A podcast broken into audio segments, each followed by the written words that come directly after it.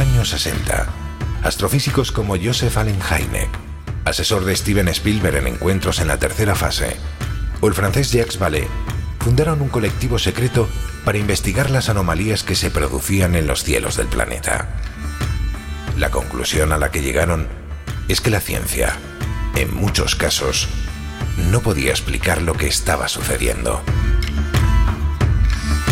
Aquel colectivo fue conocido como el Colegio Invisible.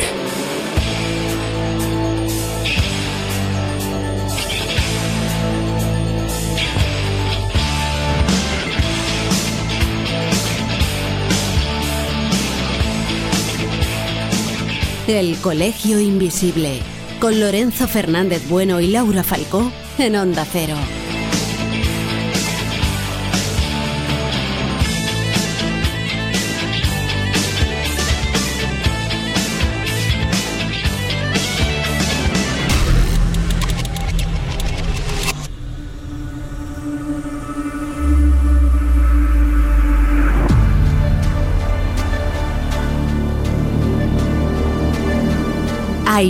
Misterios pendientes de ser resueltos. El problema es que en muchas ocasiones no están a la vista, ni tan siquiera sobre el suelo que pisamos o en el cielo que tenemos encima de nuestras cabezas.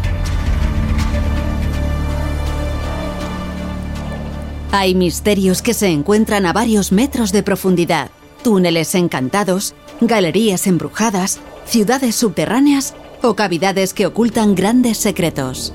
Y hoy vamos a intentar atravesar este mundo de sombras para llegar a algunos de ellos. Iniciamos viaje.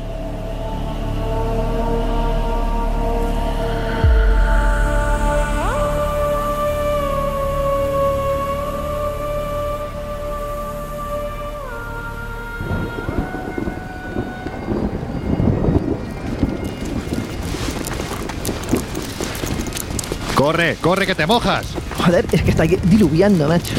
Bueno, ¿qué quieres? Pues sí, que a ver, aquí dicen que de 365 días que tiene el año, pues por lo menos 366 está lloviendo, salvo cuando venimos nosotros en verano. O sea, ¿eh? mira que me gusta Escocia y mira que me gusta en general eh, todo Inglaterra, pero lo único que me tira para atrás es el clima. Yo y la lluvia, ya sabes que aparte se me riza el pelo y aquí ya acabáramos. Bueno, pues nada, si planteamos un viaje para el futuro, que yo creo que Escocia es un país al que no, al que tenemos que volver, porque está claro, pues ya nos venimos el Josep y yo. Eh, y un- bueno, déjalo. Ahora te empezó a gustar más la lluvia, ¿verdad? Que te digo que a mí me encanta el país. No me gusta la lluvia, pero me encanta el país. Es un país maravilloso y además yo creo que si no tuviera este tipo de contrastes, ¿no? En los que de repente, pues, pues oye, eh, tienes eh, mucha piedra gris, mucho castillo, mucho fantasma y sobre todo, pues, pues ese agua, ¿no? Que hace que este lugar sea tremendamente verde.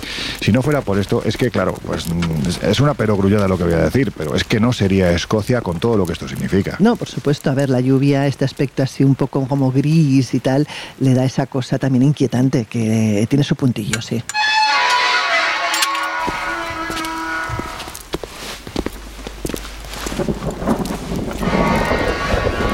Bueno, pues inquietante es el lugar en el que nos hemos metido. Hay que ver cómo suena la, la- la cancela, ¿no? Como decían antiguamente, la cancela de esta puerta, hay que ver cómo ha sonado cuando hemos entrado. Solo espero que no haya bichos, porque a mí meterme en sitios así no me molesta, pero como empiecen a aparecer o murciélagos o bicharracos, ahí tenemos un pequeño problema. Bueno, a los bicharracos humanos los estamos esperando, que todavía no han llegado, a ver dónde se han metido Jesús y, y yo sé, pero, pero, pero oye, que ya hemos empezado, hay que saludar. Hola, ¿cómo estáis? Por si no lo sabéis, nos acabamos de meter bajo tierra, ¿no? Y de hecho, hoy os vamos a poner algunos ejemplos bastante clarificadores de que misterios no solo hay sobre tierra, sino incluso también en este submundo, en un pasado remoto llamado inframundo, en el que decían que la vida era tan efervescente como sobre tierra. Y claro, como no podía ser de otro modo, y a pesar de, bueno, Laura claustrofobia y miedo y esas cosas no tiene porque es muy valiente, pero a ti que haya bichos así, que no hablamos de bichos fantasmales, sino un poco más terrenales y que te da mucho asco, ¿no? O sea, yo sobre todo con los insectos, o sea, somos dos, eh, dos áreas que no pueden tocarse, o sea, cada uno en su sitio, cada uno en su lugar, no hace falta que nos molestemos. Bueno, pues que nos hemos metido en un buen agujero porque ahí fuera, como ya os hemos comentado, está cayendo la de Dios. Y estamos en los túneles de Gilmerton Cove, Laura. ¿Por qué estamos aquí? A ver, es un lugar increíble. Fíjate que tras las paredes pues, de un tipo co- co- cottage inglés, es donde, por donde hemos entrado, es decir, esas típicas casitas de campo, en Edimburgo nos encontramos con un misterio que lleva pues, mucho tiempo y a día de hoy sigue sin resolverse. Cuentan que en 1719, que era una época en que la mayoría de familias de este lugar se dedicaban a la minería y vivían pues, en moradas muy pequeñitas, la verdad, un hombre llamado George Patterson decidió excavar pues, bajo tierra para hacerse su propia morada. Cuentan que en solo cinco años consiguió construir pues, una casita que podemos hoy día ver, que se compone por varias cámaras, una forja, un pozo, incluso camas y mesas, todo tallado en la piedra. ¿no? Sin embargo, cuando se empezó a investigar un poco más a fondo el tema, en la investigación arqueológica que se llevó a cabo en 1897, empezó a cuestionarse esa historia. ¿Por qué? Porque se dieron cuenta que el origen de las cavidades era muy anterior, de hecho un siglo anterior a las obras que el herrero había hecho. Y a partir de entonces, pues empezaron un sinfín de teorías y un despropósito de, versiones. De hecho, la gran pregunta es quién construyó y para qué este, esta cueva. Y bueno, desde el siglo pasado pues se han excavado diferentes pasajes, se han dado cuenta de que hay más túneles y más cavidades de las que originalmente tenía el lugar eh, o el que Patterson al menos habilitó. Y no se sabe bien bien incluso algunos de ellos dónde desembocan. Hay pequeñas tuberías que se adentran en la oscuridad y no sabemos a dónde van a parar. Tenemos la certeza de que, por ejemplo, ni el pozo ni la forja han sido utilizados jamás para que se construyeron. Pero lo que es más curioso es que incluso hay hipótesis que apuntan a que algunos de los pasadizos podrían llegar a desembocar incluso en la capilla de Roslin, imaginémonos, o en algún castillo cercano de la zona como podía ser el de Craig Miller. Eh, no sabemos realmente para qué ha sido usada, pero sí sabemos que probablemente las cámaras han sido ocupadas de forma momentánea o pasajera por diferentes eh, visitantes. Hablamos de teorías como, por ejemplo, celebraciones, destilería de alcohol, refugio para los covenants, eh, lugar de reunión de sociedades secretas y la más, la más ah, arriesgada o quizás la más increíble de todas es la que habla de la posible vinculación eh, del lugar con el Hellfire Club, una sociedad secreta fundada por Sir Francis Dashwood en 1740, que teóricamente pues era de hombres bien que se dedicaban en los espacios que conseguían para ese club a, pues a emborracharse y a, pues a tener sus rifirrafes con mujeres de no muy buena vida. Es lo que te iba a decir, hombres bien, pero con perdón, porque a las horas que estamos ya se puede decir, pero que eran un poco cabrones. Es decir, sí, estamos sí. hablando de alta sociedad Totalmente. con unos gustos totalmente, en fin, no sé si depravados. Totalmente. Y no solo eso, Loren, no solamente eso, sino que incluso se sospecha que pudieron llegar a incluso a realizar en el lugar rituales satánicos. O sea que vamos, que una maravilla de lugar donde desde luego ponemos una spirit box o algo así, seguro que aparece lo, lo más inaudito. Mira que siempre se me olvida traer paraguas, además a estos sitios. Menos mal que de alguna forma yo disfruto también de, de la lluvia, aunque no sé si a estos niveles. Yo el chubasquero me va bien, pero mira, el buraco de que está ahí. El buraco de Miñoca, esto es algo así como... Un agujero, un agujero negro. De gusano, a- agujeros de gusano, de gusano, ¿no? de gusano. en portugués. Ah, mira, qué bien. Bueno, ¿qué tal? ¿Cómo estáis? ¿Dónde estabais? Pues, eh, Aparte de calaos. ¿Qué te voy a contar? Pues estábamos viendo aquí todos los alrededores. La verdad es que el sitio es fascinante. Yo tengo que reconocer que muy escéptico delante del micro, pero cuando venimos a estos sitios me gusta irme con Josep que me enseña las cosas Sí, y a mirar de forma diferente. Claro. Que no os quejéis, que vosotros al menos, mira, no, el pelo no tenéis problemas, o sea... Bueno, porque tenemos poco. Algunos más que otros. Eso es una puya interesante, ¿eh? O sea, parece que lo ha dicho con toda la mejor intención del mundo, pero joder, la ha lanzado así. Oye, a vosotros esto de meteros bajo tierra mm, no os ha dado nunca mucho miedo, ¿no? No especialmente. Yo, de hecho, en mi juventud, que también la tuve, hice. No es peleo, porque las cuerdas no me llevo muy bien con Yo ellas. pensaba que habías nacido mayor. Pero sí, pero sí me he metido por muchas gateras y muchos orificios y me he tenido mis rayadas dentro de, de algunas cuevas oscuras. Alguien se ha reído y no voy a decir por qué. Vamos a dejarlo ahí. Oye, hace, hace un tiempo tú, tú escribiste un trabajo en la, en la web que, que gestionas, espaciomisterio.com, que ya aprovechamos para decir que es muy interesante, así que ya sabéis, teclear y meteros, que, que hay mucha información y muy actual. Bueno, pues escribiste un texto, voy a citarlo textualmente, valga la redundancia, porque esto no lo tienes que explicar, Josep. Decías así, Europa está perforada por enormes túneles subterráneos de 12.000 años de antigüedad que se extienden, ni más ni menos, y esto es un añadido mío, desde Escocia hasta Turquía. Esto, a ver, dicho así, parece una fricada. Sí, pero no es que lo diga yo. Eh, yo recogía en ese trabajo eh, pues los estudios de un arqueólogo alemán que se llama Heinrich Kasch quien en un libro...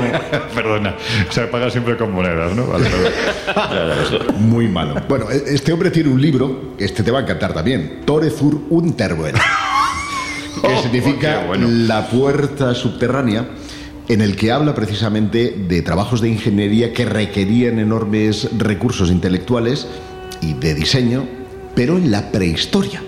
Y en su opinión actuaban pues como si fueran carreteras en época neolítica que permitían el traslado de personas a distintos lugares de Europa, entre ellos pues eh, Escocia y Tur- Turquía. Él como alemán, creo que es de Baviera, si no recuerdo mal, eh, decía que eh, su antigüedad era de 12.000 años, no, era austriaco, efectivamente, y en Austria, que es eh, em, em, concretamente la región en el que él ha catalogado 700 de estos túneles, son unos cuantos, son unos cuantos, los ha localizado también en Francia, en el Reino Unido, en Polonia, en la República Checa, en Eslovaquia, en Hungría o incluso en nuestro país, en España. Estas cavernas, dice, son más grandes en algunos lugares con asientos, cámaras de almacenamiento y habitaciones y no todos se unen. Eh, aunque juntos dice que constituyen una enorme red eh, tu- tu- eh, subterránea. O sea que no estamos hablando, eh, así a primeras el titular nos podría llevar a pensar en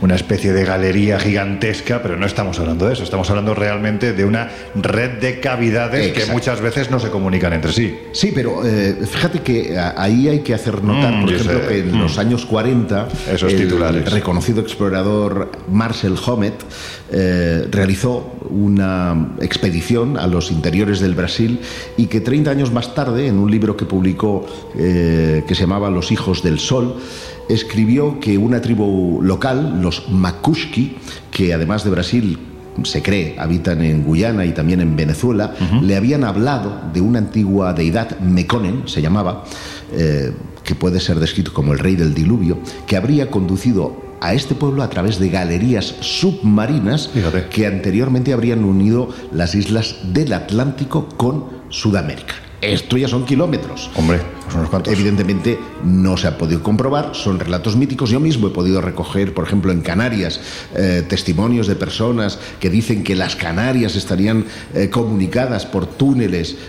Entiendo que de lava, no, eh, Claro. no efectuados por el hombre, pero que unirían algunas de estas islas.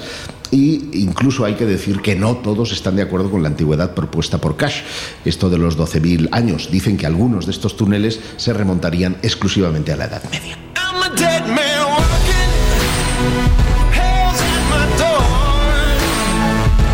El Colegio Invisible. El periodismo de misterio ya está aquí en Onda Cero.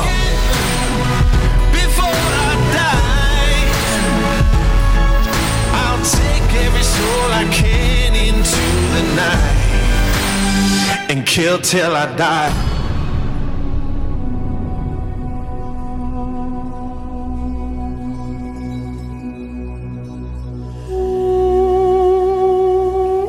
Bueno, pues empezamos fuerte. Estos son algunos de los misterios bajo tierra de los que os vamos a hablar. Hemos citado Turquía. Ahora un poquito más adelante os vamos a os vamos a poner una grabación que hicimos hace ya unos cuantos años.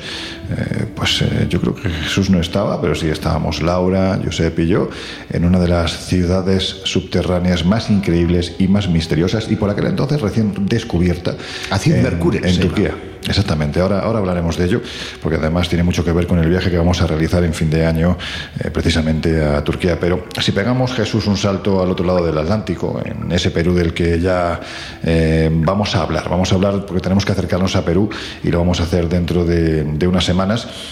Mm, También se, se encuentra una red de túneles bastante legendaria, dicen que muy laberíntica, y hay quien incluso afirma que está poco menos que maldita. La llaman Chincana Grande, que significa precisamente eso, el laberinto grande. Y más de uno hay que decir que se ha perdido en su interior, por no hablar que alguno incluso ha aparecido en un estado, vamos a decirlo así, un poco asquerosete, ¿no?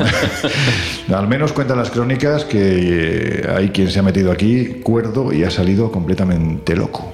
Pues sí, ese tipo de historias y de relatos circulan alrededor de este laberinto, de esta inmensa red de laberintos de túneles que conectaría ni más ni menos la cercana fo- fortaleza de Sacsayhuamán hasta el subsuelo de- del Coricancha, actualmente de alguna forma reconvertido ¿no? en el convento de, de Santo Domingo, En cerquita, eso es, cerca de la, de la plaza de armas en la ciudad de, de Cuzco.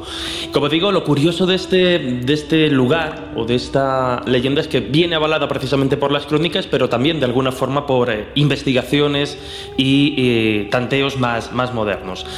Parece que la historia más llamativa nos remonta hasta el año 1624, cuando tres hombres, Francisco Rueda, Juan Hinojosa y Antonio Orué, deciden profanar esta laberíntica galería eh, precisamente porque muchos dicen que el tesoro perdido de los incas estaría ni más ni menos que en esta red de túneles. A pesar de que fueron advertidos de que no accedieran, de que no fueran por esos, eh, por esos lugares, decidieron hacerlo y desaparecen. Desaparecen hasta que, según nos cuentan, insisto, las, las crónicas y relatos, unos 10 días aproximadamente después, Juan Hinojosa, uno de estos tres exploradores, aparece ni más ni menos que ya en el convento, detrás del altar del convento de Santo Domingo.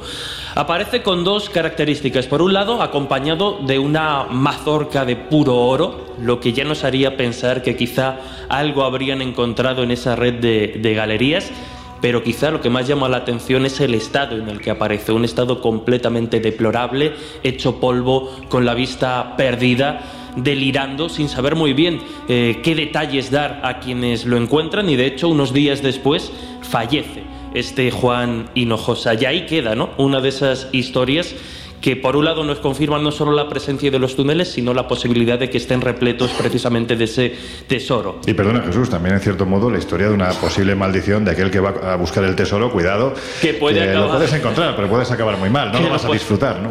Completamente, completamente.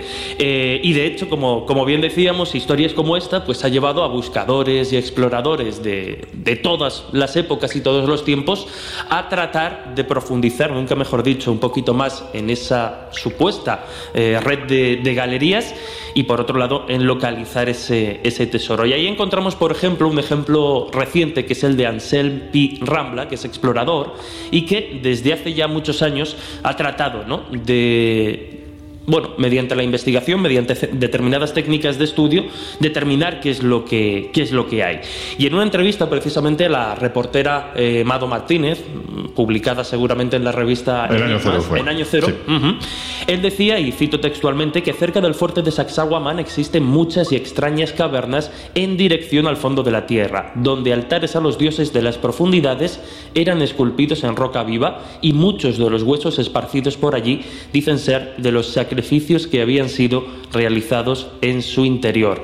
La salida de una de esas cavernas, la chincana, jamás fue encontrada. Ya hemos dicho que esta palabra significa ni más ni menos que el laberinto. Y parece ser que, como venimos contando, estaría unida por ese enorme pasaje subterráneo hasta el Templo del Sol, hasta el corazón de, de Cuzco.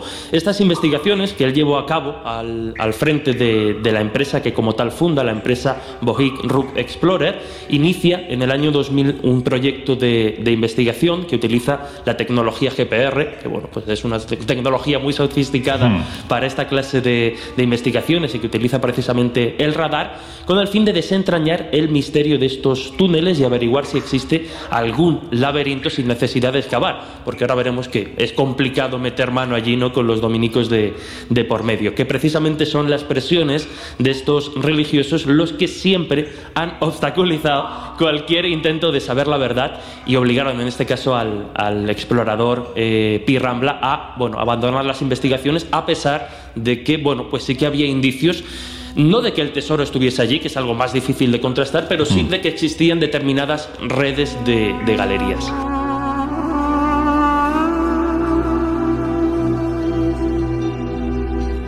Josep, que nos comentabas hace unos minutos que en Turquía pues también hay una red, digamos que este megatúnel o megacavidades que había en el pasado unían Escocia ni más ni menos que con Turquía, pero es que en Turquía encontramos una serie de ciudades subterráneas que merece la pena visitar y que de hecho vamos a visitar. Estuvimos hace unos años visitando la región de Anatolia, que es conocida precisamente por eh, esas, esos túneles, esas ciudades subterráneas. Bueno, pues sabéis que esto lo vamos a visitar en este fin de año. Nos vamos 10 días, ni más ni menos, desde el día 26 de diciembre hasta el 4 de enero.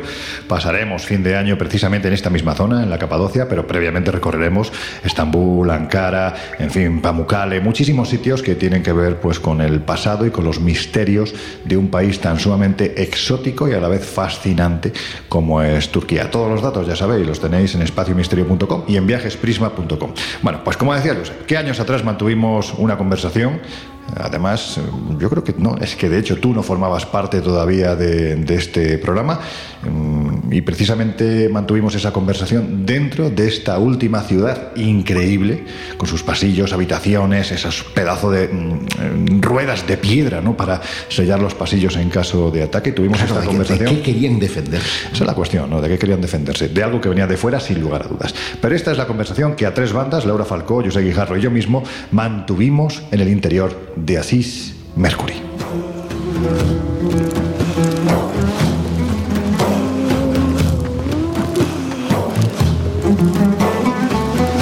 Continuamos recorriendo este mundo bajo tierra y os aseguro que conforme avanzamos, la, tenaza agarra con fuerza el corazón solo de pensar lo que tenía que ser un asedio en este lugar, el pueblo entero aquí metido mientras el enemigo intentaba llegar hasta los pisos más profundos. En fin, que ya veo que ahí está esperándonos en mitad de la penumbra un fantástico escritor y periodista, viajero como pocos, y uno de nuestros invisibles favoritos. José Guijarro, ¿cómo estás? Pues alucinado, Lorenzo. Eh, Tú sabes que era un sueño de pequeño, porque uno de mis primeros libros, No es terrestre, de Peter Colosimo, narraba que aquí en la zona de Anatolia y en la Capadocia eh, se extendían una serie de ciudades subterráneas eh, cuya capacidad eh, está por encima de la población que podía existir en aquel momento y que él atribuía a la protección para protegerse de amenazas extraterrestres. Dejando de lado la imaginación de lo cósmico, es evidente que penetrar en una de estas ciudades como la que nos encontramos, Acid Mercury, es eh, una auténtica pasada. Y lo es porque, como tú mismo puedes comprobar, como esto que tenemos aquí a la izquierda, hay una serie de ruedas eh, que encajan a la perfección. Para que se hagan una idea, los amigos que nos pueden estar escuchando, pues esta puede tener tranquilamente metro y medio de diámetro y encaja perfectísimamente con la puerta que tiene que proteger.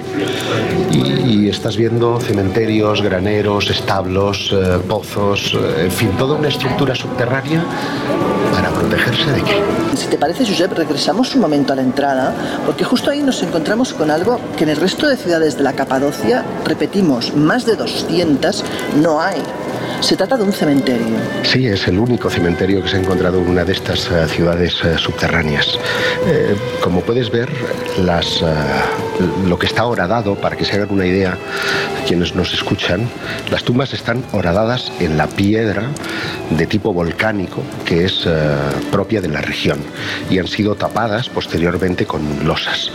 Pero el eh, féretro más grande que puede haber aquí pues no es de más de un metro y los más pequeños pues pueden estar alrededor de los 75 centímetros como, como este de aquí.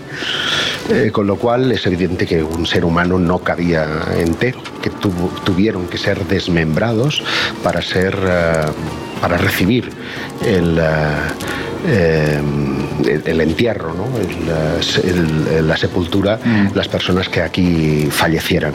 Y es curioso, porque el cementerio es lo primero que te encuentras. Claro. Si, si esto, si esta era la entrada principal, que también tiene una hendidura para una piedra todavía mayor, de alrededor de dos, mes- de dos metros, la bienvenida te la da precisamente los muertos. Los muertos. Que es lo que vas a encontrar al otro lado, ¿no?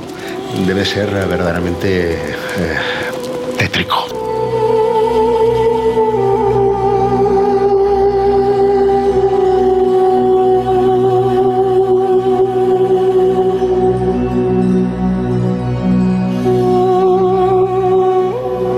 Vamos, si te parece, a los primeros pobladores de este lugar, porque estamos hablando de un pueblo que era precisamente un pueblo conquistador y de repente, cuando llegan a esta zona del planeta, deciden meterse bajo tierra para protegerse.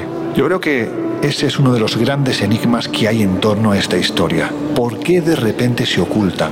La pregunta clave creo que es ¿de quién se querían proteger? Bien, eh, lo que nos cuenta la historia es que los hititas eh, habrían llegado del norte del eh, Mar Negro, huyendo quién sabe de qué, y que se habrían establecido en esta zona de Anatolia después de pasar a cuchillo a todos los pueblos autóctonos y eh, asentarse en, en estas eh, ciudades. Repentinamente algo cambia en su conducta y es que de ser un pueblo conquistador empiezan a excavar eh, ciudades subterráneas, algunas llegan hasta los 15 pisos de profundidad, que se dice pronto, llegan hasta 75 hectáreas de extensión y además se intercomunican entre ciudades, es decir, cavan túneles profundísimos eh, y acertadísimos de una precisión absoluta para llegar de una ciudad a otra siempre por debajo de tierra. Al venir acá nos comentabas que una desviación de un grado en la unión bajo tierra de estas galerías suponía que te fueras... kilómetros a- de kilómetros de distancia. Eh, posiblemente eh, todos tengan en la mente el salvamento del pequeño Julen en Totalán, eh, donde los bomberos utilizaron técnicas de georradar y otras eh, cuestiones modernísimas para acertar exactamente en un túnel a cuatro metros de profundidad, es decir, a cuatro eh, metros de distancia, perdón, eh, no de profundidad, eh, a 15 metros de profundidad. Pues imagínate aquí a mm, distancias de 7, 8 kilómetros eh, hacer túneles que vayan a encajar a un lado y al otro para comunicarse. Debía de ser algo verdaderamente técnicamente muy complicado, porque si bien moldear eh, esta piedra entra dentro de lo lógico, porque es una piedra porosa, es una piedra volcánica, es una piedra mm, relativamente blanda y con- por lo tanto con herramientas eh, primitivas. Estamos hablando de la edad del bronce, entre el siglo XVII y el siglo XV aproximadamente antes de Cristo. Y este pueblo hitita eh, solamente dura 500 años de existencia, es decir, ¿por qué durante cinco siglos cavan ciudades y además logran extinguirse? Esa es la pregunta. ¿Por qué? No lo sé, aquí uno tiene que utilizar la imaginación incluso. Yo, yo soy de los que pienso que posiblemente estas estructuras eh, ni siquiera las hicieran los hititas, sino que se las encontraran y lo que hicieran fuera adaptarlas. ¿no? Pero es una tesis que no puedo respaldar de, ninguna de las maneras. Otros plantean la posibilidad de que el tiempo hubiera cambiado de forma extraordinaria y que eh, mantenerse debajo de tierra pues les habría protegido del frío extremo que habría en la superficie. Aquí cerca está el volcán Hassan, que has visto tiene una, unas lomas nevadas extraordinarias. Por lo tanto, eh, alrededor del 5000 antes de Cristo, que es cuando eh, proliferan todas estas eh, ciudades, esto debía ser un o debía de tener un frío que pela. Consecuentemente, podrían haberse eh, protegido aquí de ese, de ese frío. Pero si eso es así y no habrían pastos y no habría vida, digamos, mm, que poder explotar en la superficie, ¿cómo es posible que las vacas, que los corderos, que en definitiva las plantas, el grano, porque has visto graneros, eh, pudieran recolectarse eh, y guardarse aquí en el interior? Es un misterio. Y lo verdaderamente interesante de todo esto es que no le encontramos la explicación, ni los heterodoxos ni los eh, ortodoxos. Y esto es maravilloso, porque es un auténtico misterio en mayúsculas. Después de esto os dejamos unos minutos con nuestros compañeros de los servicios informativos de Onda Cero Radio. Regresamos enseguida. Estáis en el Colegio Invisible.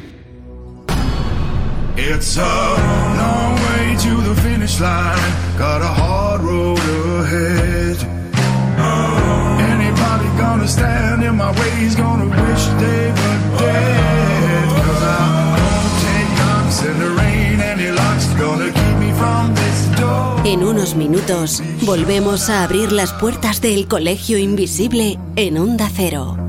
I'm gonna light like fire. I'm coming down like rain. I'm gonna break down barriers. I'm gonna play through the pain. I'm gonna rise like a phoenix. I'm gonna fight through the flame. The devil won't drag me down.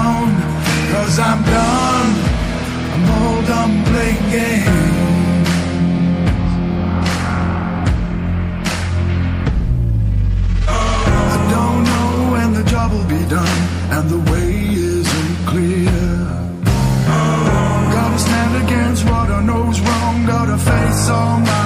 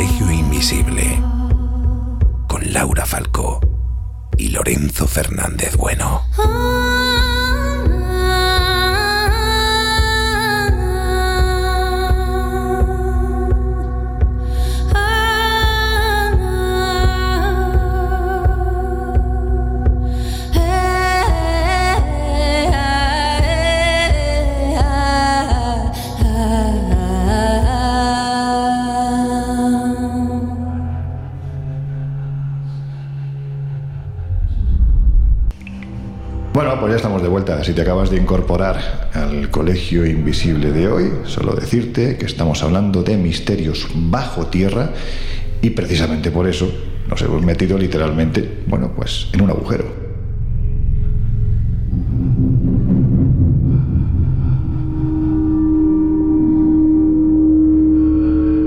Y si hay un, lugar bajo tierra que está especialmente encantado, ese es, Laura, vamos a ver si me sale bien, All Shashiki en Japón.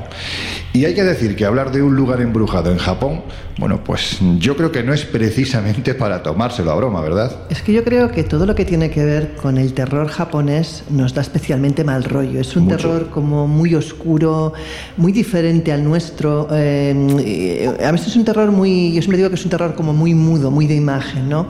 Y muy impactante. El caso es que Japón es un país repleto de terroríficas leyendas que nos van desde los muñecos encantados hasta los espíritus errantes y siempre con ese punto macabro y muy inquietante. Y pues como tú bien dices, en ese túnel ocurren cosas muy extrañas. El All Sashiki Tunnel está en la prefectura de Kumamoto y es un largo túnel que cuenta con una anchura de 434 metros, que no está nada mal, y que sumerge pues, a cualquiera que se atreva a entrar en él en una auténtica oscuridad. Digamos que es un túnel muy profundo y muy inquietante, aunque no ocurriera nada en él, ¿vale? Eh, esa misma oscuridad probablemente es la que pues, ha dado lugar a muchísimas leyendas y muchísimas historias sobre la presencia de espíritus que dicen vagar por la noche o incluso de gente que ha desaparecido pues, en sus entrañas. Como suele ocurrir en la mayoría de estos casos, pues siempre hay alguien que quiere arriesgarse, que quiere retarse a entrar ahí y eso es lo que ocurrió hace relativamente poco con tres amigos que por lo visto decidieron pues hacer la, la- la intrusión en ese lugar de la siguiente forma. Dos fueron delante y uno iba detrás grabando con un eh, vehículo a cámara lenta para ver lo que ocurría y cuentan que de repente no tampoco hicieron falta que entraron muy profundamente en el túnel. Hubo un momento en que eh, las personas que iban delante sintieron como que algo les tiraba de los tobillos y pues como te puedes imaginar empezaron a entrar en pánico. Cuentan que salieron de allí pues echando chispas directamente, pero que no es la primera vez que ocurre algo semejante. De hecho hay grabaciones y una en especial eh, de una mujer que la compartió precisamente en las redes y donde se ve algo muy parecido. De hecho en Japón todos saben que ese túnel está maldito e incluso pues que a veces adentrarse en él puede ser motivo de desaparecer. Bueno, pues eh, antes de continuar, imágenes como estas de las que estamos hablando también, del Coricancha, de ese convento de Santo Domingo que es precioso, pues estas imágenes las estamos colgando en nuestras redes sociales. Ya sabéis que estamos en Twitter como arroba coleinvisibleoc donde nos podéis dejar los mensajes que queráis, comentarios, aportaciones, lo que os apetece que hagamos, en fin, para que veáis esta fotografía si estamos en Facebook y en Twitter como el Colegio Invisible en Onda Cero. Dicho esto, también en Japón, Laura, se encuentra el túnel Kiyotaki, del que dicen que está embrujado, pues ni más ni menos que a consecuencia de las muertes de varios trabajadores que se quedaron literalmente en su interior. Claro, es que en este caso, como las leyendas sabemos, a veces tienen pues eh, orígenes más turbios, pero a veces sí que están basadas en hechos reales. Y en este caso nos tenemos que remitir a 1927, cuando fue construido, y cuentan que la gente y la forma que utilizaron para hacer este túnel pues no era precisamente la mejor. Eh, cuentan que la gente trabajaba casi en condiciones de esclavitud y que muchos de los trabajadores murieron en su interior. Y bueno, el caso es que es un túnel cuya extensión alcanza los 444 metros, lo cual también tiene su punto, porque resulta que a diferencia de los países occidentales, donde el número maldito quizás sea el 13, el 4 en Japón es un número especialmente maldito, con lo cual pues solo falta eso para alimentar la leyenda. ¿no? Eh, lo más sorprendente del lugar es que cuentan que su tamaño parece variar. Yo imagino, quiero imaginar, que es debido a efectos físicos, es decir, todos conocemos el tema de la contracción o de la expansión de los materiales con el calor o el frío de la noche. Pero en cualquier caso, pues eh, allí hay esa leyenda de que el túnel cambia de medidas dependiendo la hora, dependiendo el día. El caso es que eh, el problema reside que la gente del lugar tiene que pasar obligatoriamente por ese túnel si quiere cruzar a la zona colindante. Y cuentan que eh, atravesar este túnel no está exento de riesgos porque los fenómenos paranormales son bastante frecuentes. Es eh, bastante habitual ver apariciones de fantasmas e incluso oír voces, dicen, de los obreros muertos. Lo que es más inquietante aún y que no pueden quizás explicarse es que muchos de los coches que cruzan este túnel acaban con algún pasajero fantasmal en su interior, que esta es otra de las cosas que denuncian la gente que cruza el túnel. El y también hablan de un fantasma. supuesto, eh, sí, sí, aquello de, o sea, llévese un fantasma por Navidad a su casa, pues bueno, Vale. pasas por el túnel y te lo llevas de viaje. Y otra de las cosas que comentan es que a cierta altura del túnel hay una especie de espejo donde cuentan que es habitual que se reflejen también eh, espectros y eh, otra de las leyendas que corren respecto a este lugar es que si tú ves en ese supuesto espejo el reflejo de un fantasma ya puedes ir contando tus días porque tu muerte va a ser temprana y espantosa. Qué maravilla, o sea, el- le podemos llamar el túnel lombriz, ¿no? O sea, se estira y se encoge como, como perfectamente podría hacer una lombriz. El Colegio Invisible. Los jueves de una y media a tres de la madrugada en Onda Cero.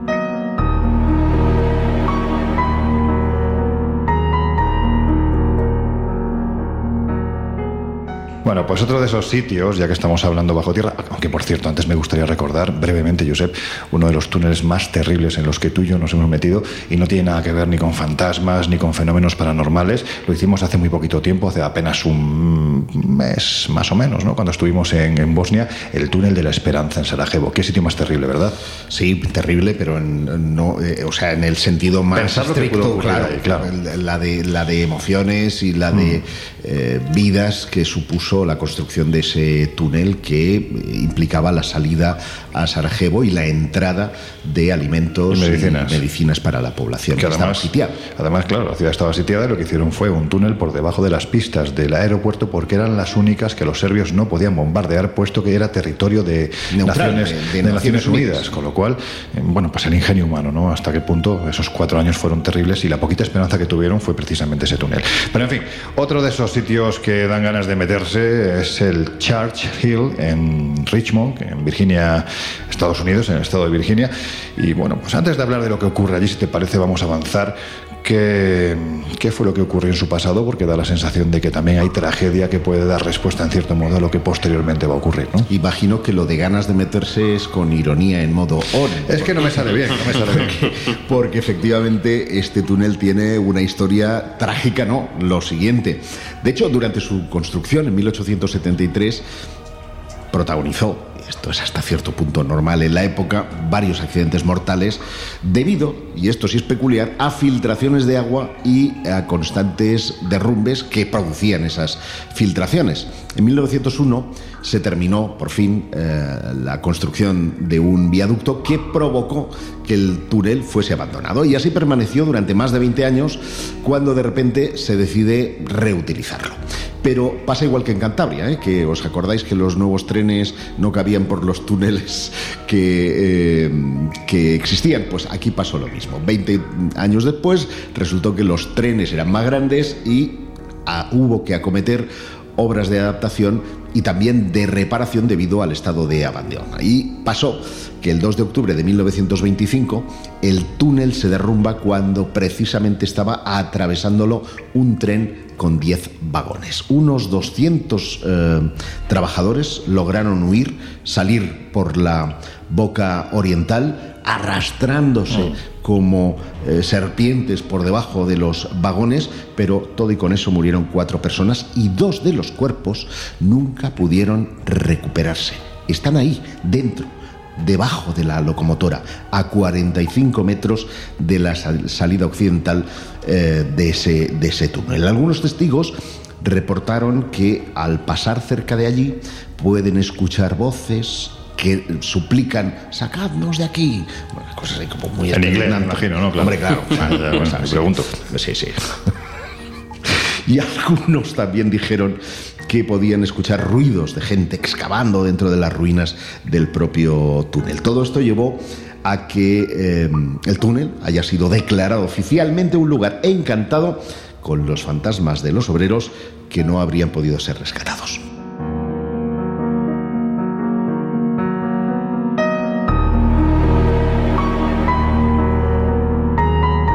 En fin, que aparte de fantasmas en este túnel hay un tema que a mí me encanta. Es que también hay vampiros. No podía ser de otra forma. No, hombre, para bueno. que te guste a ti, Claro, tiene que haber claro. un vampiro de por medio. claro. Y es que eh, la creencia de un vampiro en Richmond, de hecho, ya existía antes del derrumbamiento del túnel de Church Hill. Eh, era una leyenda urbana que mm, era conocida eh, de forma local. eh, y que a raíz del derrumbamiento del túnel algunos testigos pues reflotaron porque dijeron que habían visto a un hombre con enormes colmillos que se alimentaba de los obreros muertos en la entrada del túnel. Joder, Esto es madre mía, sí, sí. Eh, en uno de los casos, el testigo se ocultó sin que el supuesto vampiro le viera. Tuvo la sangre fría de seguirlo después ¿El vampiro? hasta su cripto. No, el hombre al vampiro. Ah, yo te iba a decir, claro, el vampiro sí, porque es uno cripta, muerto. Que estaría en el cementerio de Richmond. Hoy estoy con la tontería. Luego, Sí, luego sí. me meten mucha caña en, en las plataformas porque dicen que tengo poca gracia. Ya lo sé, yo siempre lo digo. Soy un andaluz que no tiene ni puñetera gracia. Para fin, por lo menos lo intento. Tengo que decirte que las autoridades se creyeron al tipo que persiguió al vampiro, se fueron al cementerio de, de Richmond y decidieron sacar y quemar todos los cuerpos que había en esa cripta. Joder. Luego tapiaron la entrada. Y desde entonces no se ha vuelto a ver al vampiro.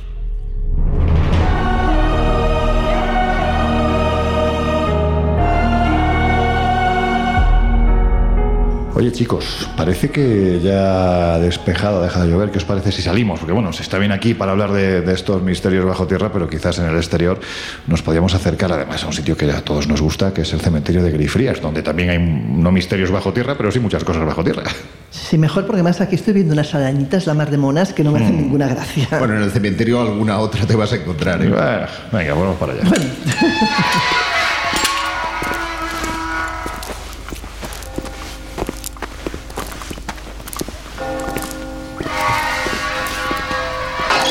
A mí este sitio me parece espectacular. Fíjate, un cuchillo. A ver, si va a ser Bobby, el perro fantasma. A ver si va a ser Bobby. Sí, porque este es uno de los más ilustres de, de- de Escocia, ¿verdad, Laura? Hemos hablado en alguna ocasión del perrito, pero. Sí, cuidado. sí, por supuesto. Es una historia de estas bonitas, además, eh, nostálgicas. El perrito que pierde a su dueño, que en este caso era un soldado que está enterrado precisamente, John Gray se llamaba, que está enterrado en, en este lugar y dicen que, bueno, pues que el perrito se pegó hasta el día de su muerte viviendo literalmente encima de la sepultura de su dueño y la gente de Edimburgo, bueno, pues le venían a dar de comer.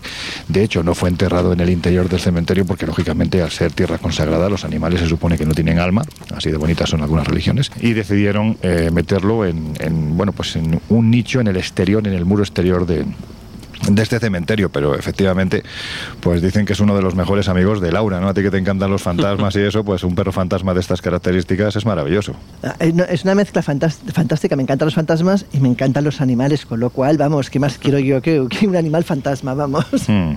Bueno, pues hace unos minutos os estábamos hablando de fantasmas, de túneles, incluso de vampiros, y hay misterios bajo tierra, quizás algo más históricos, pero que fueron, pues en cierto modo, protagonizados, ahora lo vais a entender, por gente que daba más miedo que cualquiera de las criaturas de las que estamos hablando. Estoy eh, precisamente haciendo alusión a una red de túneles que se ocultarían desde hace décadas, ni más ni menos que bajo un volcán en Polonia y que esconderían algún secreto que otro, ni más ni menos Jesús que de los nazis. Pues sí, y de hecho vamos a comprobar cómo en Polonia de alguna forma sí que encontramos esa estructura o formación de queso gruyer plagada de, de túneles y estructuras construidas por los nazis desde incluso antes de, comenzar la guerra. O sea, nada más ascender Hitler al poder, allá por 1934 aproximadamente, ya comienzan a hacerse cositas en, en Polonia. Pero lo curioso de esta, de esta última noticia, quizá una de las más recientes, es común encontrarse cada cierto tiempo eh, noticias de pretendidos buscadores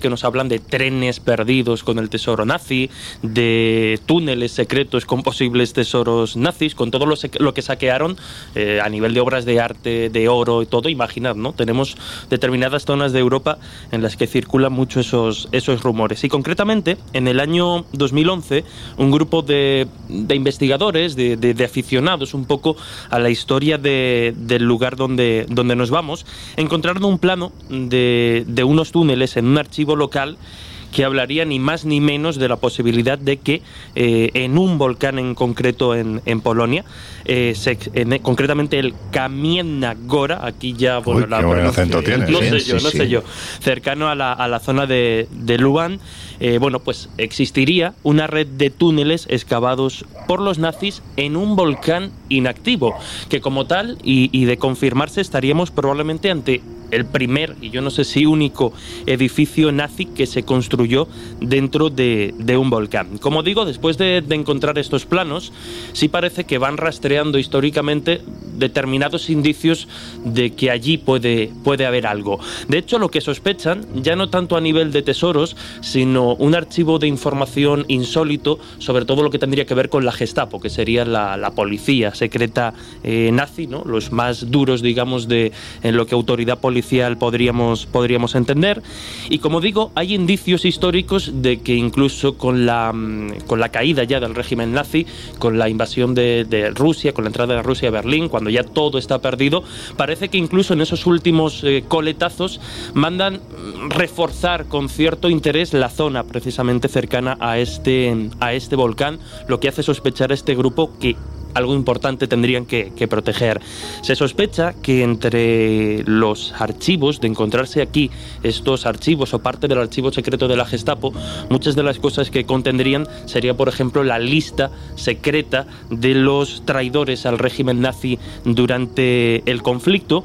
Y lo cierto es que este grupo intentó, mm, hizo varias intentonas mediante crowdfunding y demás de conseguir algo de dinero para poder acometer esas excavaciones, porque parece incluso que aquellos túneles fueron después eh, obstaculizados conscientemente. Los, eh, los estallaron, hicieron estallar determinadas entradas, pero parece que con la intención no de derribarlo e impedir el acceso permanentemente, sino con la posibilidad de quién sabe cuándo volver a entrar a esos, a esos túneles que además incluso en los planos vemos como de alguna forma parece que tienen eh, las medidas, no tanto como refugio antiaéreo, como así oficialmente se quiso vender, sino un poquito más grandes, eh, al fin y al cabo un poco como galería para conservar y almacenar determinados objetos y, y documentos.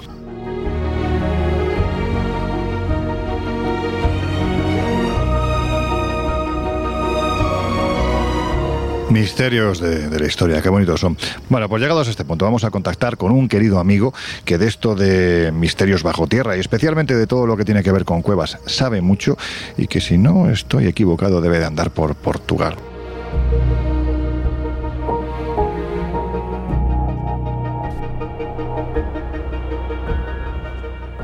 Podría contar muchas cosas de él, pero eh, quien escuche el Colegio Invisible lo conoce sobradamente. Juan Gómez, querido amigo, ¿cómo estás? Pues un placer, aquí estamos de nuevo en el colegio, en este pupitre, este escenario y radiofónico para, para hablar de estas cosas que tanto nos gustan, así que encantado una vez más. Oye, que estás cerca de una cueva, ¿no?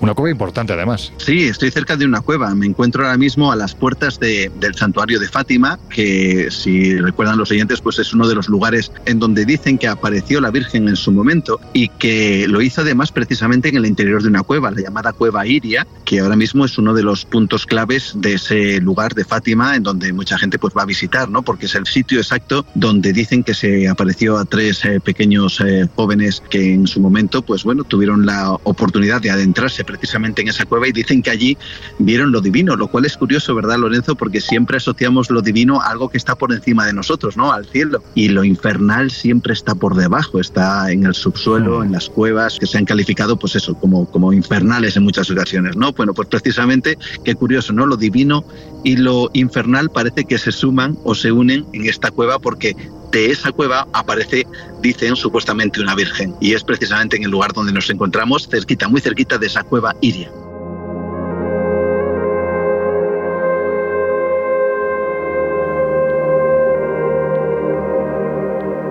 Tú eres cátedro, por lo tanto, sabes mucho de cuevas. Quienes no lo sepan, pues aquellos que nos estéis escuchando a lo mejor desde otras partes del planeta, quizás no sepáis que en Cantabria se encuentran las cuevas de Altamira, donde están esas pinturas, ese arte rupestre, pues que es una auténtica maravilla, ¿no? Considerado el mejor de la antigüedad, de la prehistoria.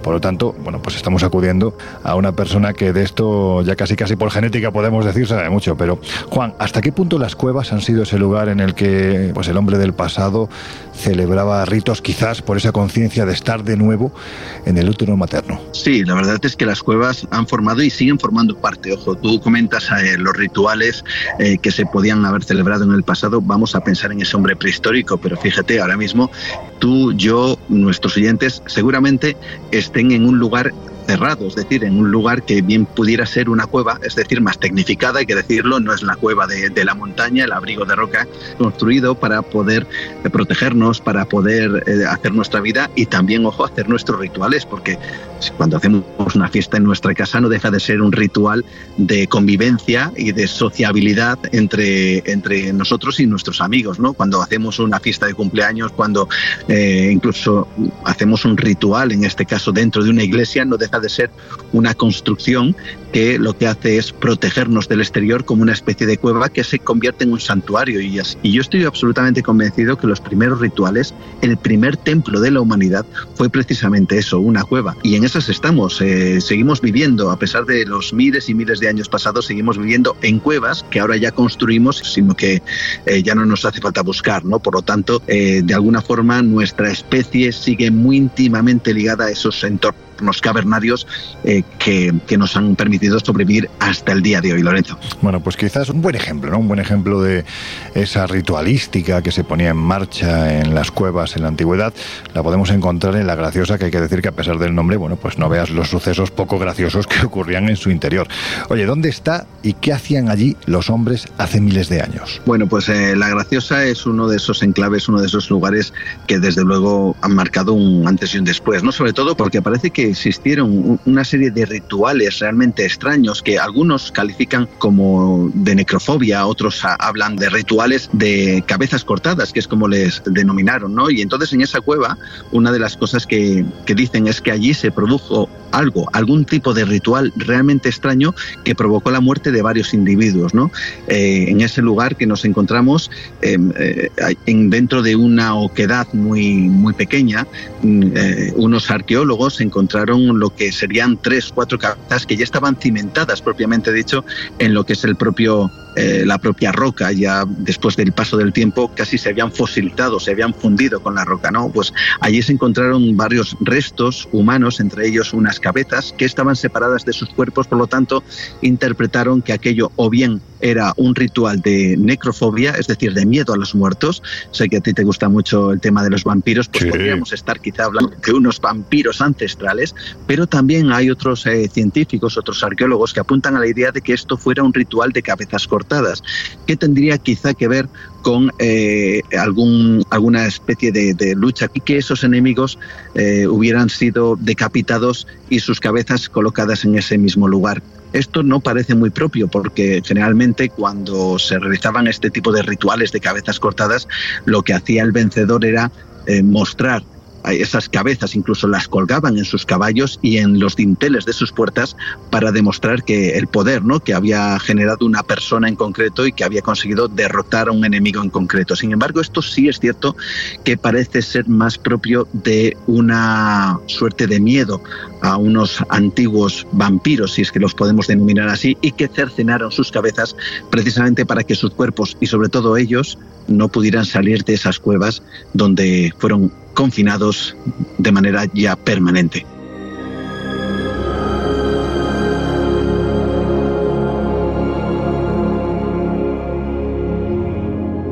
Bueno, pues estos eran algunos de los rituales que se presupone que hacía el hombre del pasado dentro de las cuevas. Pero hay que decir que esa, ese carácter ritual no ha desaparecido, ya no digo con el paso de los años, podemos hablar de que no ha desaparecido ni con el paso de los siglos o incluso los milenios. Y un ejemplo de ello lo encontramos en otra cueva, la cueva de Yebra, donde se habla ni más ni menos que de la congregación secreta. Sí, la congregación secreta. Hay lugares que están destinados y parece que fueron eh, utilizados para cierto tipo de rituales que en muchas ocasiones pues eran eso precisamente secretos, ¿no? Fíjate, nos encontramos, eh, mira, yo tuve la oportunidad de entrar en una cueva, eh, te voy a hablar, está en Burgos en concreto, y, y en esa cueva, eh, vamos a decir una entrada habitual con, vamos a decir, una oquedad o una, una visera como podríamos imaginarnos, ¿no? Como sería una cueva tradicional, sino que esto es un agujero en el suelo y ahí entrando en ese lugar eh, nos encontramos con, con algo realmente sorprendente y es que en las estalactitas y en las estalagmitas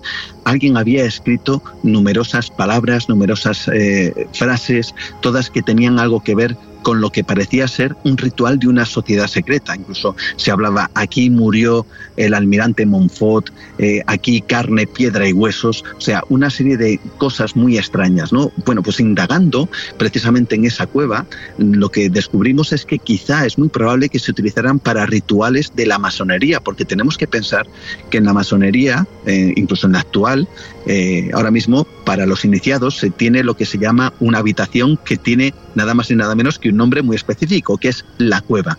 Bueno, pues en la masonería lo que se realiza a modo simbólico es la muerte del iniciado para que ese iniciado salga de la cueva como si fuera un renacimiento. Tú antes hablabas de cuevas útero y era precisamente la simbología que ofrece al iniciado el morir y el transformarse en alguien nuevo que sale a la luz, no sale al conocimiento. Bueno, pues da la sensación que esa cueva que tuvimos la oportunidad de entrar precisamente se utilizó para eso, pero no de manera simbólica, sino de manera prácticamente literal, es decir, ahí se encerraron a los iniciados durante tres días, no les daban de comer, no les daban de beber y se aguantaban lo suficiente, entendían que la moral o el interés por participar y por ser miembros de algún tipo de sociedad que participara en ese ritual, pues era lo suficientemente importante como para hacer que sus instintos más primarios de comer, de beber, de supervivencia fueran reducidos con tal de poder pertenecer a este tipo de, de sociedades o de logias o vaya usted a saber qué, ¿no? Por lo tanto, es cierto que las cuevas se han utilizado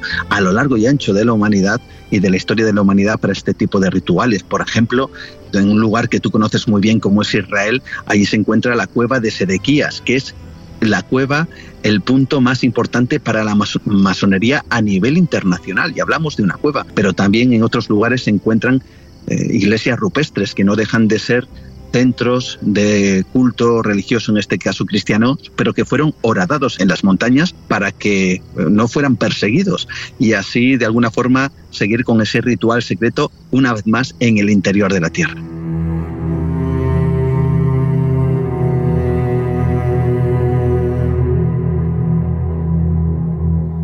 Estamos hablando de sociedades secretas, algunas discretas, ¿no? Como la propia masonería, que están tan relacionadas con todo lo que tiene que ver con, con las cuevas. Está implícito, ¿no? En el carácter masón, prácticamente podemos decir, porque es parte de su ritualística, de su iniciación a la, a la logia. Pero claro, si no te pregunto esto, aquí va a haber una que se va a enfadar un montón. Mm, Juan, más allá de las eh, muertes rituales que se hicieron en la prehistoria, más allá de los ritos que se han podido hacer por parte de estas sociedades secretas y discretas, en las cuevas y fantasmas. Pues en las cuevas, eh, caray, eh, espíritus, fantasmas, sí. Sobre todo cuando las cuevas tienen una vinculación muy directa con algo terrible y algo tremendo, ¿no? Quizá hay un ejemplo muy claro que, además es estremecedor, pero nos tenemos que alejar. Fíjate, es un, es, nos vamos hasta lo que es San Petersburgo en la actualidad, en la antigua Leningrado.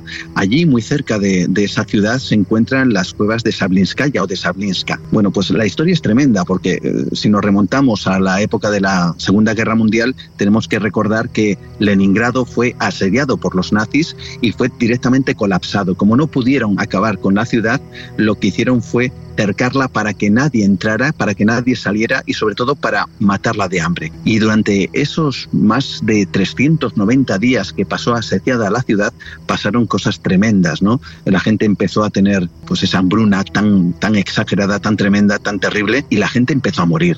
Y los que quedaron vivos lo que hicieron fue algo tremendo y es comerse la carne de los muertos. Incluso había personas que por las calles iban recogiendo los cadáveres no para enterrarlos, sino para comérselos. Pero cuando ya no había muertos que comer, la gente lo que hacía era comerse a los vivos y había verdaderas hordas de personas que se dedicaron a practicar el canibalismo matando a, muchas de las personas que vivían allí. Bueno, sin embargo, a pesar de toda esta estampa tan tremenda, sí hubo personas que consiguieron salir y se refugiaron en esa cueva, la cueva de Sablinskaya. El problema es que ahí quedaron hacinados hasta que en los años 70 se abre la cueva y lo que descubren que hay personas que todavía seguían y vivían allí sin saber ni siquiera que se había acabado la guerra. Y hablamos ya de los años 70. Bueno, pues cuando hablaron con estas personas, cuando les sacaron de allí, ellos contaban cosas tremendas. Hablaban de seres extraños que aparecían en las cuevas. Hablaban de un espíritu errante que acababa con la vida de,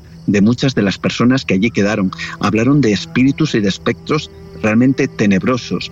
Bueno, pues lo curioso, lo extraño, y lo sorprendente, sobre todo teniendo en cuenta que las autoridades rusas no son muy dadas a desclasificar nada, lo que han desclasificado de esa cueva es que a día de hoy más de 20 personas al año desaparecen en el interior de esas cuevas, que es un entramado tremendo donde es muy difícil encontrar a alguien en caso de que se quiera esconder, pero también es muy difícil encontrar a alguien que se pierda. Bueno, pues desde hace ya varias décadas, cada año desaparecen más de 20 personas en ese lugar y no hay rastro de ellos. Dicen que los fantasmas se los llevan.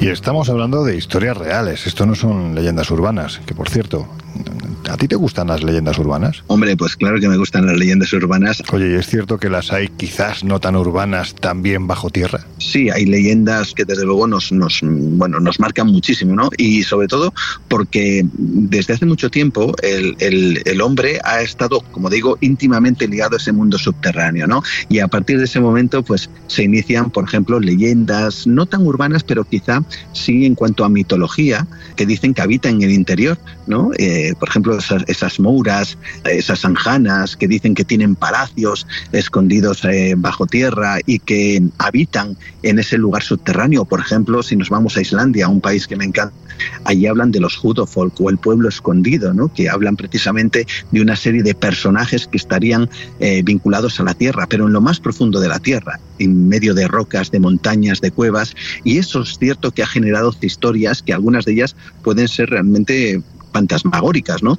Estamos hablando de personas que dicen que entran en estos lugares y se encuentran a seres que tienen aspecto humano, que parece que habitan allí, ¿no? Y es cuando quizá aparece esa, no sé si leyenda urbana o no, pero desde luego esa ya casi tradición de hablar de personajes, fíjate, en, en, en Pulpit, por ejemplo, en una pequeña ciudad, o en Francia, por ejemplo, se habla de los eh, niños verdes, una serie de personajes que llegarían del interior de una cueva y que dirían que habrían llegado como una especie de portal interdimensional, que la cueva hubiera sido una especie de portal que les habría hecho llegar de su mundo al nuestro. Y hay muchas historias de esas que tienen ese común denominador, las cuevas o las montañas o el interior de la Tierra.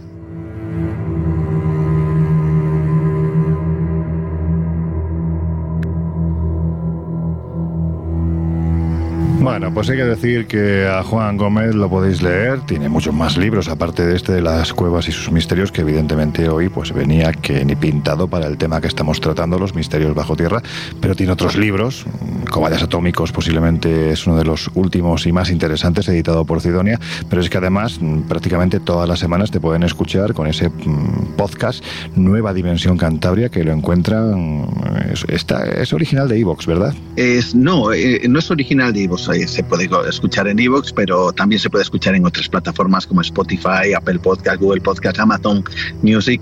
Eh, eso que estoy haciendo un poco de publicidad en este sentido, pero bueno, Ah, dale, dale. Es, es- es llegar, ¿no? La idea es llegar a toda la mayor audiencia posible porque estos temas nos gustan, nos apasionan y sobre todo lo más importante, nos encanta divulgarlo. Así que la mejor manera no es para mí no es centrarse en un solo punto, sino intentar abarcar lo más posible para que todos podamos compartir estas cosas que tanto nos gustan, Lorenzo. ¿Y qué días los cuelgas? Pues eh, está el viernes a partir de las 12 en punto de la noche, técnicamente ya es sábado, pero a partir de las 12 de la noche ya está eh, eh, en, en y en, en el resto de las plataformas. Además, si me permites, de otro, eh, otro espacio que es un, un espacio premium, que ese sí solo está en iVoox y se puede escuchar perfectamente a partir de esa hora. Así que encantadísimo de poder darle difusión a través de estos micrófonos también el trabajo que realizo con, con el podcast Nueva Dimensión. Hombre, por favor, porque yo siempre he dicho que merece mucho la pena que escuchéis este podcast. A mí siempre lo he dicho, además, en este sentido, pues no lo oculto, que es mi podcast favorito. Me gusta muchísimo el trabajo que, que desarrollas y además, a continuación, prácticamente una vez que lo cuelgas, pues en ese, en ese mismo fin de semana te pueden escuchar también en uno de los programas más legendarios de misterio.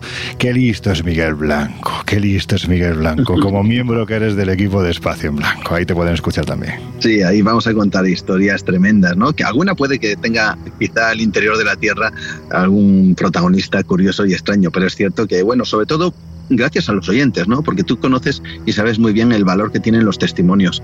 Tú sabes el valor que tiene el hecho de que alguien venga y ya no solo te cuente en petit comité su experiencia, sino que tenga la valentía a día de hoy de, y más sobre todo con el tema de las redes sociales, en donde todo el mundo está aún más expuesto a que le conozcan, a que sepan cómo es su rostro, que sepan cómo es su voz, y aún así eh, quieren contar eso, ¿no? Hay como una especie de, yo voy a decir, de una inquietud interior de decir, oye, a mí me ha pasado esto, yo no sé qué es lo que ha ocurrido, yo no sé cuáles son los resortes que ha generado esto tan extraño, pero lo tengo que contar, ¿no? Y el hecho no solo de contarlo, sino de divulgarlo, la verdad es que hace que los testimonios tengan un valor, yo creo que a día de hoy aún más importante de lo que tenían hace tiempo. Pues mira, ya en directo y desde estos micrófonos, aunque estemos ahora mismo pues recorriendo esta ciudad maravillosa que es Edimburgo, sí te digo que me voy a lanzar un farol. Y es que como dentro de un tiempo, pues eh, tenemos precisamente más tiempo en el Colegio Invisible, dile a Miguel Blanco que te vas a venir con nosotros. Pues eh, sabes que Miguel lo sabe.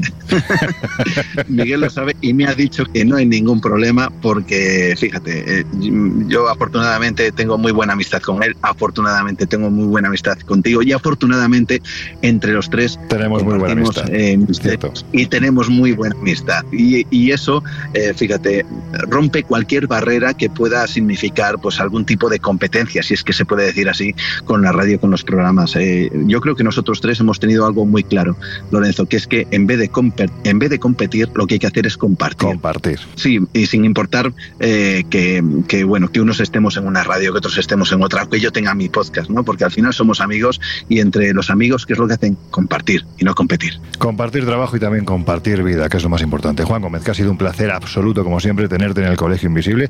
Y lo que te digo siempre, hasta que quieras otra vez. Pues yo estaré encantado siempre con ese colegio que me abre las puertas y yo me tengo que sentir, y así es como me siento, absolutamente como en casa.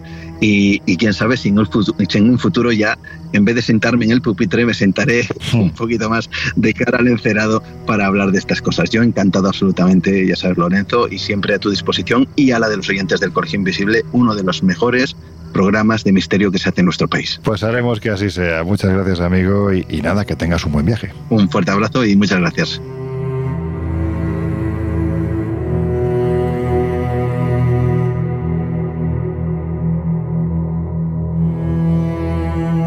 Bueno, pues después de estos datos os vamos a dejar escuchando una de nuestras músicas esenciales y enseguida volvemos.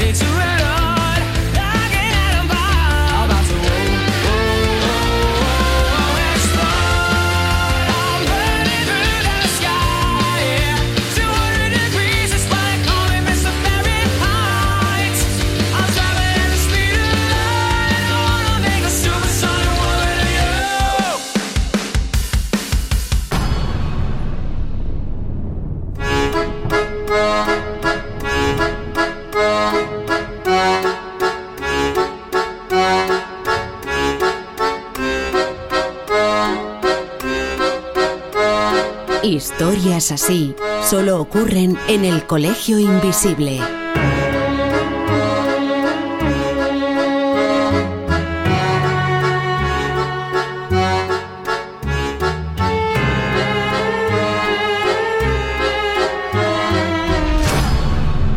Sitting in the morning sun, I'll be sitting till the evening comes, watching the ships roll in, and I watch 'em roll Bueno, pues venga, que afrontamos ya los minutos finales del Colegio Invisible de hoy y llega el momento de las conclusiones, aunque en este caso yo creo que más que conclusiones, lo que tenemos que hacer es reflexionar acerca de por qué ese mundo ultraterreno ha sido siempre tan propicio para la creación, no sé si decir de mitos, pero sí desde luego en algunas ocasiones incluso de, de sucesos que podemos catalogar de anomalías. No voy a decir paranormales, que sé que a Jesús no le gusta, vamos a hablar de anomalías. Pues si queréis, eh, abro, abro el turno. Abre, abre. Porque la primera reflexión que quiero hacer, así en voz alta, es la complejidad de elaborar túneles, estoy refiriéndome a los túneles más antiguos que comunican ciudades. Un desvío de un grado, de dos grados en el rumbo de ese túnel puede hacer que la parte que se está excavando desde el otro extremo no coincida y por lo tanto eh, termine siendo un auténtico fracaso. Y tienen, sin embargo, una perfección extraordinaria que no sabemos cómo lo hicieron y por lo tanto esto siempre ha abierto eh, la fascinación y la imaginación a muchas teorías alternativas. Nos hemos dejado además un, una... No, perdona, no sé si estoy muy de acuerdo contigo. Estamos hablando de túneles de hace cuánto tiempo. ¿De los que estás hablando? ¿2.000, 3.000 años? aproximadamente. Más, más. Eh, los hititas, por ejemplo, estamos hablando del 3.400 antes de Cristo. Mm, No es que te estamos lo digo porque 5.000 muchas años. veces miramos con la soberbia del hombre del siglo XXI al pasado y claro, mm, si tú ahora mismo repasas las noticias de los diarios de medio mundo, verás que hay edificios ya de unos cuantos años que se están cayendo todos los días. Se están ahí cayendo. están las pirámides de Egipto que son No, o el, contemporáneas. o el ejemplo. Acueducto de Segovia. Que es que en el pasado había gente que sabía mucho, había, había buenos ingenieros. ¿eh? Sí, pero, pero Y no, te- arquitectos. no tenían elementos topográficos y menos Tenían otros subterráneos. Claro, pero no los conocemos y eso Bueno. abunda la idea del misterio. Vale, si no, vale. no habría misterio. Eso es, eso es así. Y eh, haceros también una, una reflexión que alimentó también mitos en el pasado y que es el gran agujero que hemos descuidado en este, en este programa de hoy. Me refiero al almirante Byrd y su eh, eh, teoría de la Tierra eh, hueca, de ese agujero que estaría en los polos y que daría lugar o acceso a, un- a una serie de mundos subterráneos. La idea de los mundos subterráneos ha capturado la imaginación. Porque desde el mundo clásico se ha creído que no éramos los únicos quienes habitábamos en la superficie que existíamos en el planeta, sino que habrían distintas capas. No, no, ellos iban más allá. Los clásicos creían que había un sol interior, llámese núcleo, entonces no entendían que era el núcleo, el magma terrestre, ese núcleo metálico, y eh, imaginaron que había un sol interior con otras tierras interiores, así hasta cinco eh, mundos distintos. Y esa teoría luego pasó el acervo cultural pues generando mitos como el del almirante Ver que es fácilmente eh, destruible porque no existe tal diario secreto en el que eh, diera cuenta de sus contactos con esas eh, civilizaciones intraterrenas que habitarían en el interior. Laura Falco, ¿tú qué opinas? Bueno, yo creo que la curiosidad por saber qué hay dentro de la Tierra también ha despertado pues muchas ganas de, de excavar y de intentar averiguar qué hay más allá, ¿no? Incluso, eh, hay algo básico, más allá de excavar o no excavar, que es la, la necesidad del hombre de guarecerse desde la prehistoria, ¿no? Y las cuevas, pues en ese sentido, siempre han ofrecido un buen lugar donde sin necesidad de construir, pues podían eh, esconderse de, de- las inclemencias del tiempo o incluso de los enemigos. Eh, también es verdad que las cuevas eh, son un lugar que incluso a día de hoy nos inquietan y que nos, nos hacen tener ganas de ver qué hay dentro. Luego te puedes llevar un susto de narices porque igual te sale un animal salvaje que igual Un te encuentras un precipicio y así nos ocurren las cosas que ocurren, que luego ves las noticias, claro, de repente ves las noticias un señor que se ha quedado colgado ahí dentro de una cueva y que no sabe ni cómo sacarlo, ¿no? Pero bueno, yo creo que es una, una curiosidad que, que viene desde los ancestros, desde los principios de la historia. Y, y bueno, y lógicamente son lugares oscuros, lugares que invitan al misterio y que puedes pensar que dentro puede pasar o puede haber cualquier cosa. Bueno, es que de hecho, tal y como lo estás contando, efectivamente la cueva para el hombre del pasado, para el hombre de la prehistoria, no dejaba de ser ese lugar donde guarecerse. En las partes más profundas de la cueva ya se sabe que eran los santuarios donde ellos pues conectaban con la espiritualidad más profunda y también tenía ese otro, vamos a decirlo así, ¿no? Esa, esa otra comparativa con que eran lo más parecido ni más ni menos que al útero materno, es decir, era la madre tierra la que te protegía en su interior. No solo eso, fíjate que incluso ha habido lugares de África donde han encontrado tribus eh, de la época neandertal, pero variantes del hombre que no se sabe bien bien exactamente de dónde provienen, porque todavía se está estudiando, y donde esas cuevas se utilizaban no solo para vivir, sino incluso para enterrar a sus difuntos. Y el concepto enterrar, teniendo en cuenta la época que Mm. estamos remitiéndonos, es la leche. O sea, Sí, sí. Porque vamos, eh, eh, entender que el hombre prehistórico tenía concepto de enterrar con todo lo que ello implica, eh, es panota. Jesús, ¿tú qué opinas? Pues muy, muy de acuerdo. Poco que aportar precisamente esto último que, que comentaba Laura, que era precisamente por donde estaba barajando orientar un poco la, la reflexión. Hoy hemos hablado de todo tipo de, de túneles, de cuevas y de, y de lugares subterráneos, ¿no? Construidos artificialmente con una intención o aprovechados de alguna forma, como, como comentaba Laura, ¿no? En el hombre de- del pasado, nuestros ancestros, como, como cueva para, para más diversos fines. Hace no, no mucho estaba precisamente en el, en el yacimiento de, Atapuerca y hablaban, ¿no? O planteaban esa posibilidad. Muchas veces encontramos restos en lo más hondo de la, de la cueva, a veces incluso por accidente, es decir, accidentes que, que caían, ¿no? Cuando iban a cazar o a rescatar alguna presa. Pero luego encontramos aquellos restos, fruto algunos del canibalismo, acompañados precisamente de objetos o de piezas muy concretas que nos hacen pensar precisamente en el, en el enterramiento y es el ejemplo vivo de cómo el, no, directamente el subsuelo, pero sí esas partes internas de- del planeta Tierra, de alguna forma desde la más remota antigüedad, tienen ese aura de magia, de mística y de, y de misterio.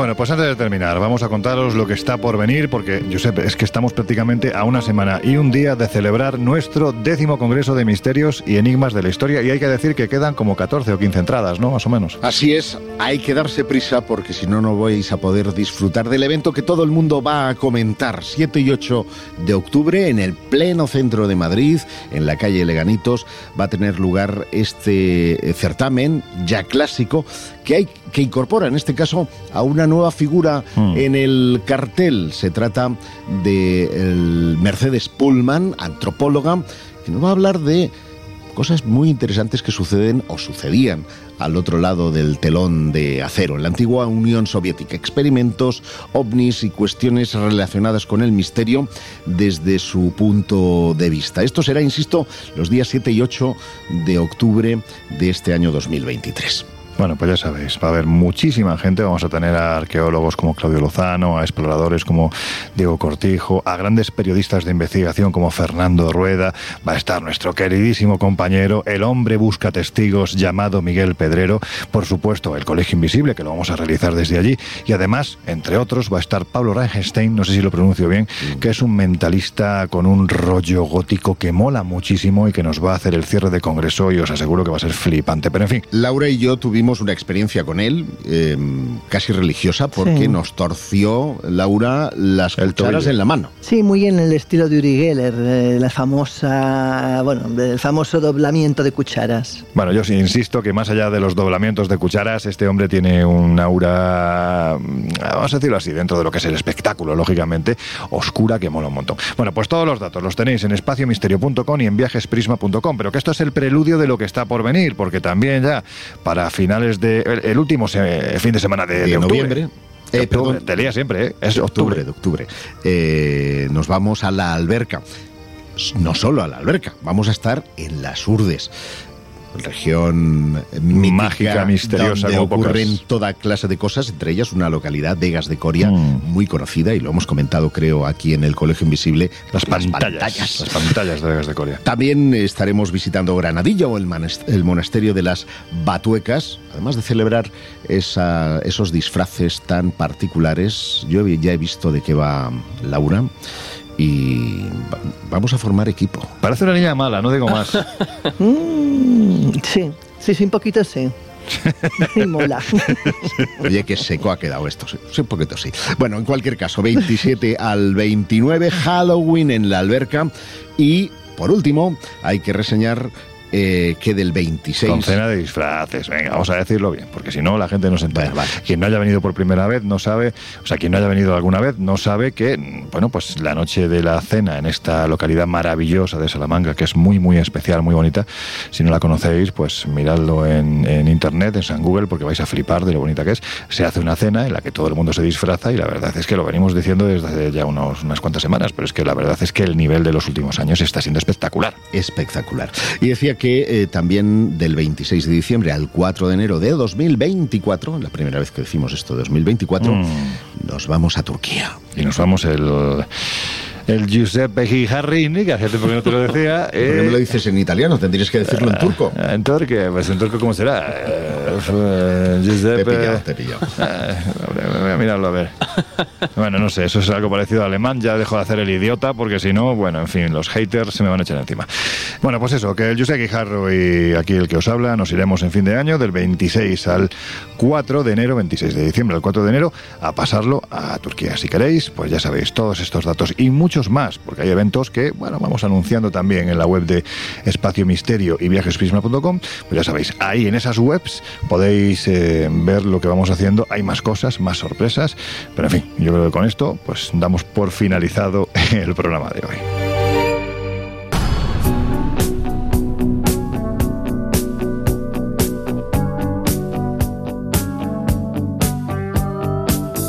El Colegio Invisible. Con Lorenzo Fernández Bueno y Laura Falcó. En Onda Cero.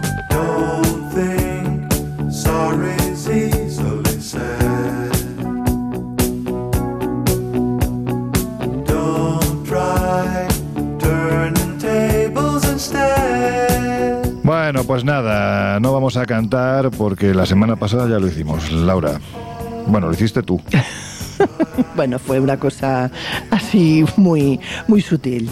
Bueno, pues nada, dentro de esa sutileza lo vamos a hacer. eh, lo que sí vamos a hacer es lo siguiente: me voy a llevar los equipos de sonido para Halloween y vais a poder asistir a un pequeñito concierto de Laura Falcó y José Guijarro. ¿Os parece? No, no, eso tú que No, tienes no, no. grupo musical, yo... Es. No, no, yo no. Yo Tú eres el viejo rockero. No, no, deja, deja, mi grupo déjalo ahí, que estamos haciendo cositas. Que la semana que viene seguimos, de hecho la semana que viene vamos a tener un contenido, ay, que toca un poquitín toda la actualidad que está ocurriendo en los últimos meses, años, vinculados a un fenómeno que parece que no deja de sobrevolar nuestras cabezas. Pero en fin, eso va a ser la semana que viene. Laura Falco, que ha sido un placer como siempre. Pues nada, nos vemos dentro de una semana, compañeros. Bueno, yo sé Guijarro, también un placer. La semana que viene un poquito más. Así será. Dentro de siete días nos escuchamos. Bueno, y al señor eh, Don Dragón Invisible, Jesús Ortega, te escuchamos mañana a partir de las 12 de la noche en Radio Castilla-La Mancha. Ya sabéis, todos los viernes, esa mirada escéptica al mundo del misterio con una visión muy amable y muy simpática, como solo puede hacerlo nuestro querido Jesús Ortega. Hasta dentro de siete días, un placer. Venga, y a vosotros ya os dejamos. Cerramos ya las puertas del Colegio Invisible y las volvemos a abrir dentro de siete días. Hasta entonces, ya sabéis, que seáis muy felices.